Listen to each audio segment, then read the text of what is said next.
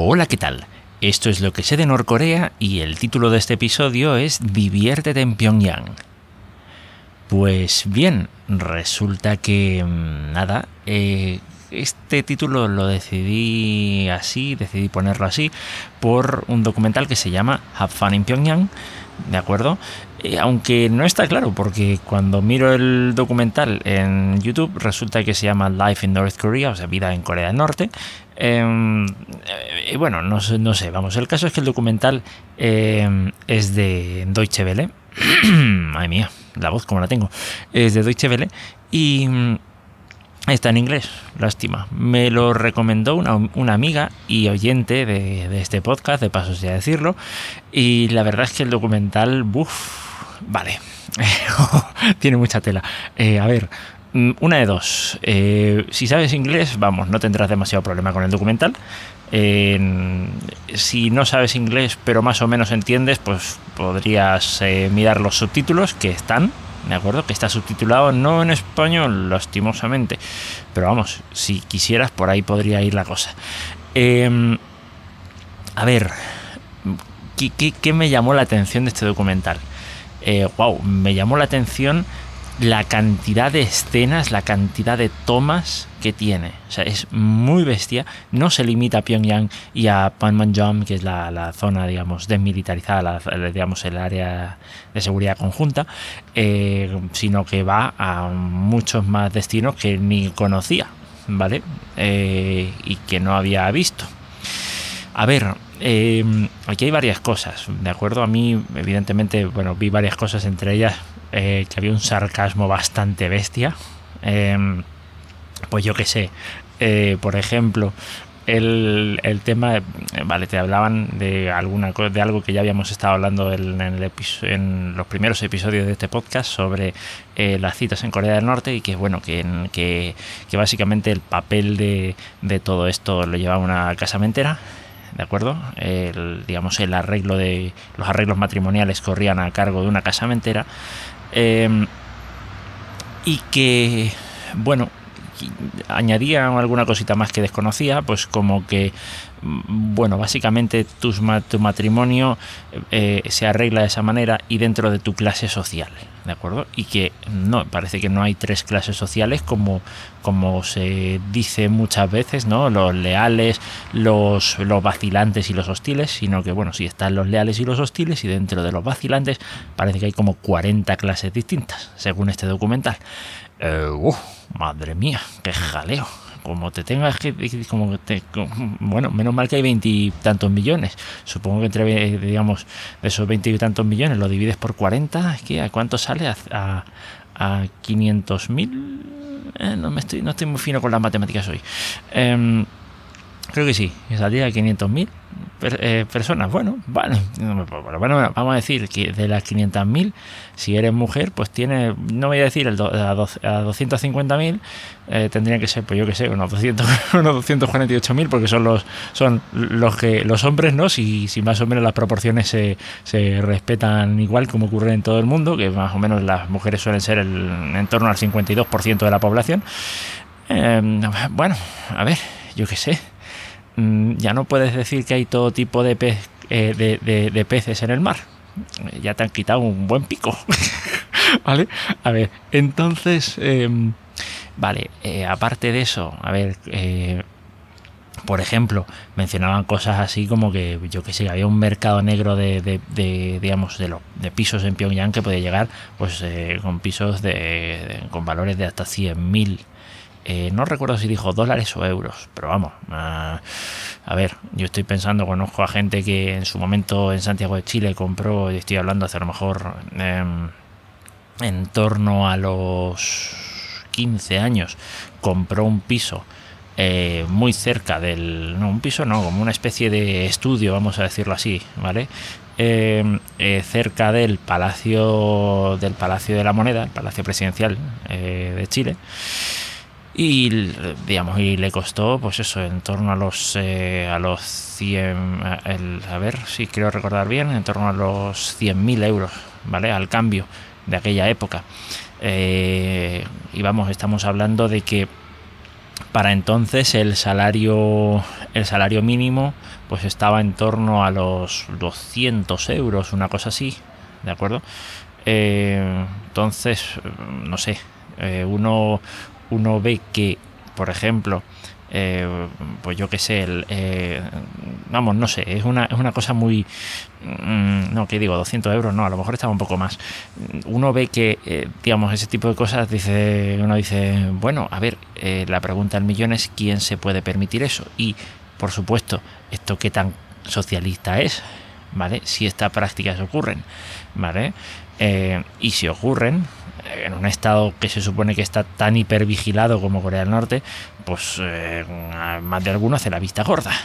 Con lo cual, no sé, no sé, no sé, ahí, ahí, hay, mucha, hay mucha tela, ¿no? El caso es que, bueno, decía, hablaba sobre eso, ya digo, hablaba, bueno, algunas, algunas cosas así, ya digo que es un humor así muy, muy fino, no sé, por lo menos la locución era de un se notaba que era inglés americano. Los que participaban, digamos, los que tenían algo que ver con tema de guion, producción, etcétera, mm, vi muchos nombres franceses, así que no entiendo muy bien si es que en Francia se estila mucho el sarcasmo o no. Yo viví con personas de Estados Unidos, y como ya mencioné en el episodio anterior, si no si no recuerdo mal, o en el otro.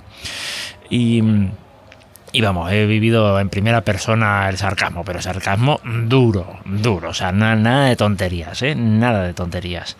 Eh, y, entiendo de qué va, ¿vale? Eh, y veías cosas de estas, cosas como por ejemplo que te decían, pues las policías, las policías de tráfico, es decir, las mujeres policías de tráfico, digamos, son como que, digamos, como que están en, un, en el eh, eh, antes eran muy cotizadas en el mercado de, de, mujeres, digamos, para casarse, ¿vale? Pero ahora lo son menos porque porque eh, ahora ya se han sustituido, muchas de ellas han sido sustituidas por semáforos, ¿vale? O sea, cosas así. en plan, era muy borde, era muy borde. Lo que pasa es que, a ver, lo que pasa es que no, no, hace, no hacen aspavientos, no hacen nada, ¿vale? pero, pero sí que es verdad que el documental es, wow, es, es muy mordaz. Cuando lo ves y lo ves en condiciones, te das cuenta que es tremendamente mordaz. Em, eh, pero bueno, a ver, al margen de todo eso, uno se pregunta muchas veces, a ver, eh, y no es una pregunta que me haga solo yo, cuántas de las personas que aparecen son actores. ¿A cuántas personas se les pide realmente que actúen y que hagan parecer que, digamos, las escenas son espontáneas y tal? ¿Y cuántas son realmente espontáneas? Mm, yo tengo mis dudas. Es decir, mm, sospecho que para ciertas cosas sí que eh, hay personas ahí puestas que, pueden ser realmente actores y para otras mm, creo que de verdad es lo que dicen, lo que se dice muchas veces, que hay una clase media, eh, digamos, en un porcentaje muy reducido, ¿de acuerdo? Yo que sé, quiero pensar el 5 o el 10% del país, no mucho más, que tiene acceso a muchas de las cosas que a lo mejor podemos tener en, Occidente, no digo todas, pero bastantes. Eh, evidentemente hay, hay, otras que no. Eh, digamos, bastante importantes también, eh, pero, pero que digamos que sí, que, que hay cierta, cierto grupo, por reducido que sea, que sí que tiene un buen nivel de, vida. Y no estamos hablando únicamente de cuántos, de, 100 o 200 que son, digamos, los, eh, o yo que sé, 500 o 1000, o 1000 personas que a lo mejor puedan estar de alguna forma en los altísimos eh, cargos de gobierno. Estoy hablando de gente un poco más común y corriente. ¿De acuerdo? Pero eh, ya digo, se te quedan varias, se te quedan varias sensaciones, sobre todo cuando ves una escena eh, una de las escenas, por ejemplo, como la que aparecía ahí, en la que estaban preguntándole a una persona, ¿vale? Que iba con su, con su hijo, ¿de acuerdo? Eh, que es lo que parecía, ¿de acuerdo? Eh, le preguntaban que, cómo, que qué pensaba de Corea del Norte y bueno, pues estaba diciendo ahí, ah, que qué bueno que es el país, no sé qué, y se ve que, bueno, estarían con varias cámaras y una de las cámaras estaba enfocando al, al hijo, ¿vale? Que estaba, se ve que bastante cerca. El hijo estaba como así muy, muy parado, muy quieto, ¿de acuerdo? Esto estaban, eh, estas personas estaban en un parque acuático y el chico, pues mientras su padre contestaba, estaba muy parado, ¿vale? Estaban relativamente cerca, pero no estaba en el ángulo de vista de la cámara principal, la que estaba entrevistando al hombre. Eh, el, chico al estar parado, su padre le dice, eh, ¿y tú qué haces ahí parado? Vete a jugar, ja, ja, ja, ja, ja, ¿vale? Eh, y claro, esto es la cosa, no sé, no sé, son cosas que, claro, que evidentemente, a ver, entendamos que un documental tiene un proceso de edición previo bastante, antes de que salga en emisión, hay un proceso de edición bastante bestia. Yo no he hecho documentales profesionales, pero yo sí que he hecho, digamos, pequeños documentales de una media hora y más o menos mm, al hacerlo, pues em, he podido ver más o menos cómo tiene que ser el proceso en un, en un documental ya, digamos, de ámbito de, tipo profesional. Entonces, el, eh, digamos, el proceso de edición y de selección de tomas y de tal es muy bestia, es muy, muy, muy bestia. Y entonces, evidentemente, ahí, hay, eh, puede haber mucho sesgo, ¿de acuerdo? Pero claro, la escenita está ahí. Eh, no sé cómo se puede llegar a justificar. ¿Me explico? suponiendo que estuviera sesgada, no lo sé, no lo sé. El caso es que la escena está. el caso también es que los documentales tienen ese tipo de, ese tipo de cosas, ¿de acuerdo? Eh, se seleccionan muy meticulosamente las escenas. Ahora, ya digo, por escenas había montones. Este documental, eh, según, según se indica, eh, vamos, recoge, digamos, material filmado de 8, digamos, de 8 años de filmaciones en 40 viajes, un documental de 40 minutos, ¿de acuerdo? Que, a lo mejor eh, un documental de este tipo, a lo mejor, yo qué sé, te vas un par de semanas al destino y yo creo que lo tendrías todo, supongo, ¿de acuerdo? Eh, luego ya el proceso de postproducción y toda la movida esta ya sería, un, ya sería otro cantar. Pero el proceso, digamos, de producción en sí, te puedes, tirarte como mucho dos semanas. Esto es 40 viajes. Entendamos que eh, cada viaje a lo mejor pueden ser de unos, de unos 7 o 10 días. Eh, pues estamos hablando de que, de que, digamos, en tiempo consecutivo, que no habrá sido consecutivo, evidentemente, eh, pues estamos hablando de un año mm, te puedes ir básicamente a un año sin, sin, ningún, sin ningún problema. Entonces, pues em, claro, ahí también, eh, yo qué sé, eh, se hace, se nota pues la dificultad que hay para captar determinadas, determinadas tomas. Em, hay algunas tomas así ya más o menos ilegales, ¿no? por lo menos desde el em, eh, desde el punto de vista del como digo, al menos si siguieran las indicaciones al pie de la letra, no tendrías que filmar determinadas cosas que en este documental sí se filmaron bien sea con una cámara o bien sea con un teléfono móvil.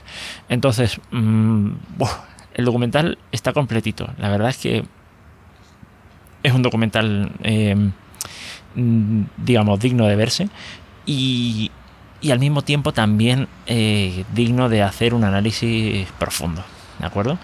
Em, claro, ¿Qué se sabe de Corea del Norte? No se sabe prácticamente nada. Y lo poco que se sabe, pues eh, se sabe por lo que se van, que también tiene sesgo. En fin, eh, madre mía, el documental da, mucho para pensar si es que uno lo quiere ver, digamos, eh, profundamente.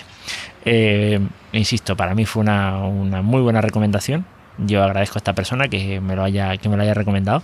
Y oye yo creo que ya he dejado ya he hablado demasiado. Voy a dejarlo por aquí y nos encontramos en el próximo episodio. Hasta luego